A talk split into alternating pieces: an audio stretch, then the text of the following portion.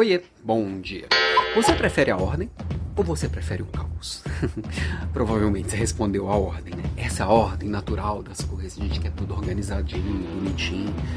Mas o mundo não é assim, né?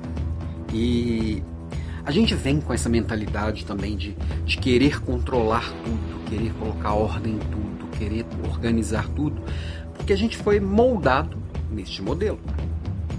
Eu aprendi na faculdade de administração 100% do que foi dado lá era como manter a ordem, como manter o padrão. Não que isso tenha deixado de ser importante, mas a gente entendeu que o mundo é diferente disso. E se você pensar no outro oposto, se você pensar que o caos também é um incontrolável, parece meio louco também, né? Esse mundo caótico. Então, talvez o equilíbrio seja entre a ordem e o caos. Porque se está tudo controladinho, está tudo previsível, não, também não tem inovação. Mas se está tudo caótico, você não tem controle sobre essa inovação. Na verdade, a inovação ela não acontece. Tem um monte de ideia solta, louca, se chocando e de repente você é engolido por alguma coisa nova. Então, quando você tem essa, esse equilíbrio, aí é que as coisas acontecem. Quando você consegue equilibrar essas duas forças que está dentro de cada pessoa, todo mundo tem dentro de si ordem e caos. Toda equipe tem dentro de si ordem e caos, toda empresa tem dentro de si ordem e caos, toda sociedade tem.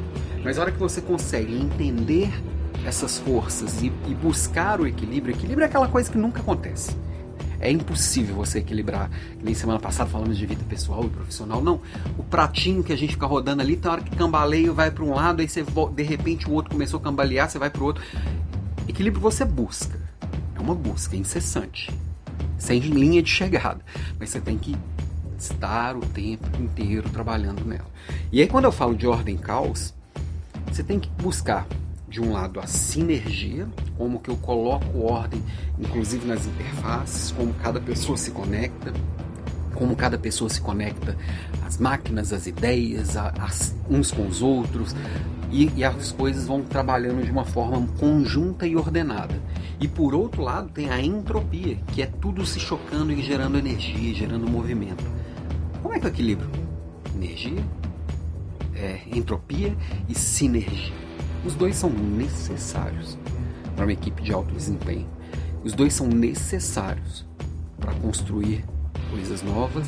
Os dois são necessários para enfrentar esses problemas desse mundo pós-digital, né? Então tem gente que fica louco quando não tá tudo ordenadinho. Coisa, nunca mais vai estar se é que já esteve um dia. Então essa é a minha provocação de hoje. Lembrando que hoje à noite tem aula, liderança humanizada. Liderança humanizada tem a ver com isso, com vida real. Hoje, 18 horas e 4 minutos, ok? Beijo para você e até amanhã.